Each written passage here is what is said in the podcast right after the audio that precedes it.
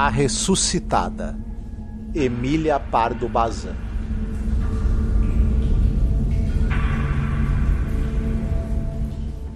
Ardiam os quatro círios, derramando bagas de cera.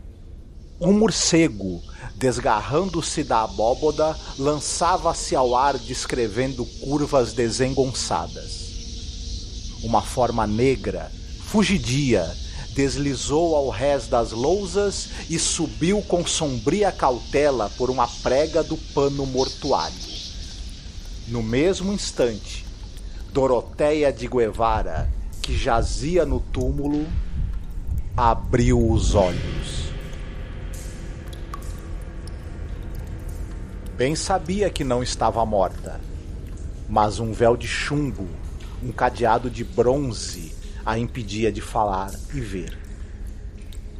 Ouvia, isto sim, e percebia, como percebe-se entre sonhos, o que com ela fizeram ao lavá-la e amortalhá-la. Escutou os gemidos de seu marido e sentiu as lágrimas de seus filhos em sua face branca e rígida. E agora, na solidão da igreja fechada, recobrado o sentido, sobressaltava-se em grande espanto. Não era pesadelo, mas realidade. Ali estava o féretro, ali estavam os sírios, e ela, envolta no branco sudário, no peito, o escapulário de Nossa Senhora da Graça.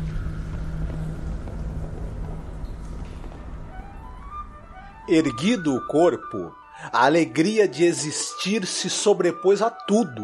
Vivia, que é bom viver, reviver, não cair no poço escuro. Em vez de ser baixada ao amanhecer nos ombros de criados, a cripta voltaria ao seu doce lar e ouviria o alarido regozijado dos que amavam e que agora a pranteavam sem consolo. A ideia deliciosa da felicidade que traria a casa fez pulsar o seu coração, ainda debilitado pela síncope. Lançou fora do ataúde as pernas, saltou ao chão e, com a rapidez suprema dos momentos críticos, mudou de planos. Chamar por alguém, pedir auxílio em tais horas, seria inútil e de esperar o amanhecer na igreja solitária não era capaz. Imaginava que na penumbra da nave assomavam as caras obeteiras de fantasmas e soavam os dolentes queixumes de almas penadas. Tinha outro recurso: sair pela capela do Cristo. Era sua, pertencia à sua família em patronato. Doroteia iluminava perpetuamente com rica lâmpada de prata a santa imagem de Nosso Senhor da Penitência. Sob a capela abrigava-se a cripta, lugar de repouso dos Guevara Benavides. Via-se com dificuldade a alta grade à esquerda, filigramada, com partes revestidas de ouro avermelhado, muito antigo.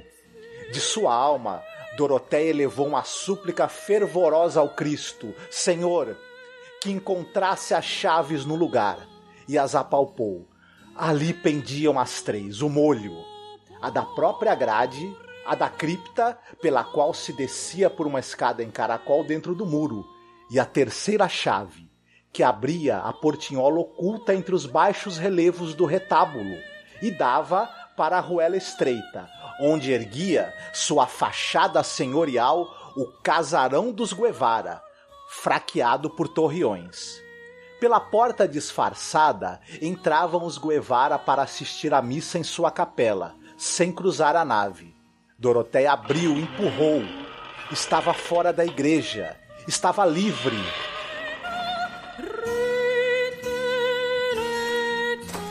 Dez passos até sua casa. O palácio se erguia silencioso, grave como um enigma. Doroteia empunhou a aldraba, trêmula, como se fosse uma mendiga que pede abrigo em uma hora de desamparo. Esta é mesmo a minha casa? pensou, ao golpear pela segunda vez firmemente. Ao terceiro golpe, ouviu-se um ruído dentro da vivenda muda e solene. Envolta em seu recolhimento, como se em amplas vestimentas de luto. E ressoou a voz de Pedralvar, o escudeiro, que resmungava: Quem é? Quem me chama a essas horas? Que raios te partam? Abre, Pedralvar, por tua vida. Sou a tua senhora. Sou Dona Doroteia de Guevara. Abre logo! Arreda-te daqui, bêbado infernal. Se saio, por Deus que te arrebento. Sou Dona Doroteia. Abre! Não reconheces a minha voz? Não, não. Uma negativa, enrouquecida pelo medo, veio novamente em resposta. Em vez de abrir, Pedralvar subia as escadas outra vez. A ressuscitada bateu com aldraba mais duas vezes. A austera casa pareceu reanimar-se. O terror do escudeiro correu através dela como um calafrio na espinha. A aldabra insistia. E a porta se escutaram passos, corridas e cochichos. Que? Quem? É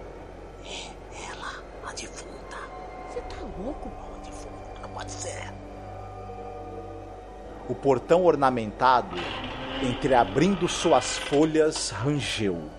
E um agudo grito saiu da boca rosada da criada de quarto Luciguela, que erguia o candelabro de prata com vela acesa e o deixou cair de súbito. Havia encarado a sua senhora, a defunta, arrastando a mortalha e olhando atentamente.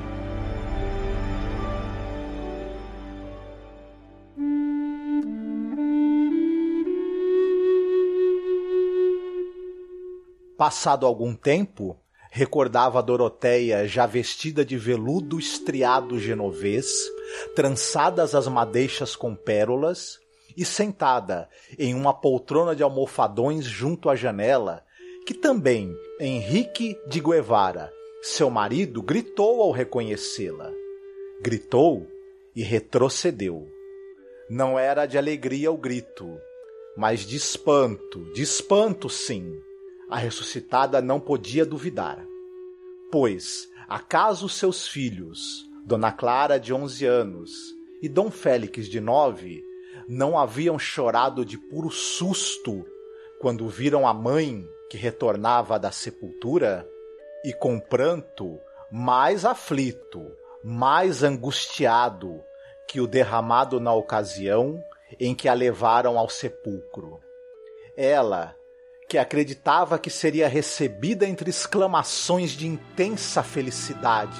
Não há dúvida que dias depois celebraram uma função soleníssima de ação de graças. Sem dúvida que deram uma faustosa recepção aos parentes e achegados. Sem dúvida, enfim, que os Guevara fizeram tudo quanto se deve fazer para demonstrar satisfação pelo singular e inesperado evento, ocorrência que lhes devolvera a esposa e mãe. Mas Dona Doroteia, com o cotovelo apoiado no peitoral do janelão e as faces metidas entre as mãos, pensava em outras coisas. Desde o seu retorno ao palácio, todos fugiam dela, dissimuladamente. Dir-se-ia que o sopro frio do sepulcro, o hálito glacial da cripta, flutuava ao redor do seu corpo. Enquanto comia, notava que o olhar dos serviçais e dos filhos desviava-se obliquamente de suas mãos, pálidas, e que, quando aproximava seus lábios secos à taça de vinho, os garotos estremeciam. Por acaso, não lhes parecia natural que a gente do outro mundo comesse e bebesse? E Dona Doroteia regressara desse país misterioso que as crianças conjecturam, ainda que não o conheçam. Se as pálidas mãos maternais tentavam brincar com os louros cachos de Dom Félix, o pequenino, de sua feita, se desviava com o gesto de quem evita o contato de coalhar o sangue. E a hora amedrontadora do anoitecer, quando as grandes figuras da tapeçaria parecem oscilar, se Doroteia cruzava com Dona Clara no refeitório do pátio, a criança, apavorada, fugia, como se foge de uma maldita assombração. A seu turno, o marido, guardando a Doroteia tanto respeito e reverência que maravilhava aos demais, não mais voltara a cingir-lhe a cintura com o braço forte. Em vão, a ressuscitada retocava as faces com rubros cosméticos, mesclava suas tranças fitas e pérolas e derramava sobre o corpete vidrinhos de essências do Oriente. Pela transparência da maquiagem, entrevia-se a lividez de cera. Em volta do rosto persistia a forma da touca funerária. E entre os perfumes sobressaía o bafo úmido dos mausoléus.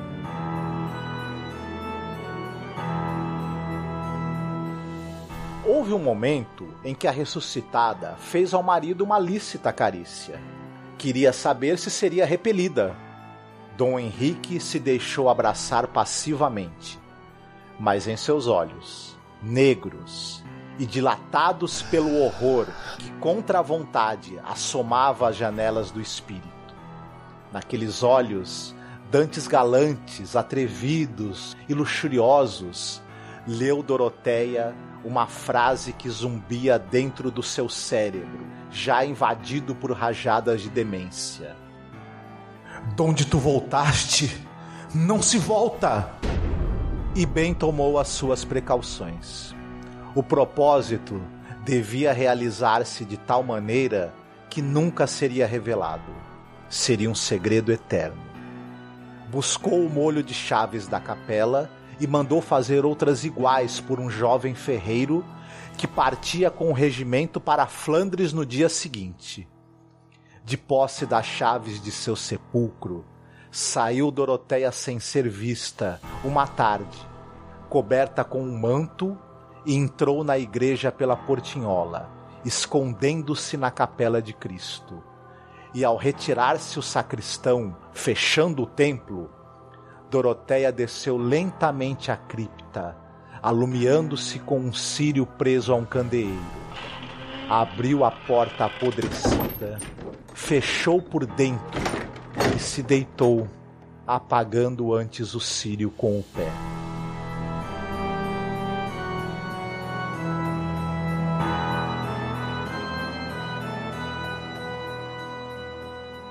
Sobre a autora Emília Pardo Bazan, importante escritora e também feminista.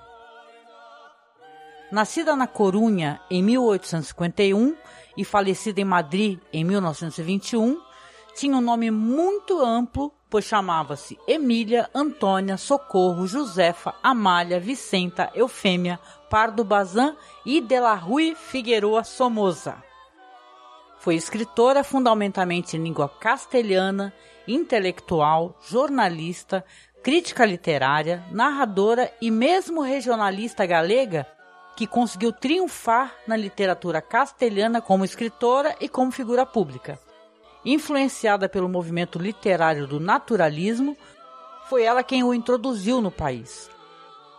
A sua obra é enorme, pois chegou a escrever quase que 500 obras, em forma de romances, contos, teatro, depoimentos, artigos sobre infinidade de temas, folhetos, monografias, etc. Junto com a também galega Conceição Arenal, Emília Pardo Bazan é considerada uma das precursoras do movimento feminista no país. E através da sua ampla obra, criticou a degradação e a marginalidade da mulher e expressou o seu desejo de criar para as mulheres uma educação e uma formação intelectual similar à dos homens. Em muitas de suas obras, especialmente os romances, retratou a vida nas vilas e aldeias galegas. o folclore popular e a situação da sociedade da nobreza galega, especialmente a dos passos rurais, demonstrando sempre uma preocupação com a situação social da região. Em um tempo em que as mulheres não eram letradas, em mais de 90%, ela chegou a ser a primeira mulher a presidir a seção de literatura do Ateneu de Madrid, a primeira a ser nomeada conselheira de instrução pública e também a primeira catedrática de literatura contemporânea de línguas neolatinas da Universidade Central de Madrid, embora com muito pouca assistência de alunos em suas aulas.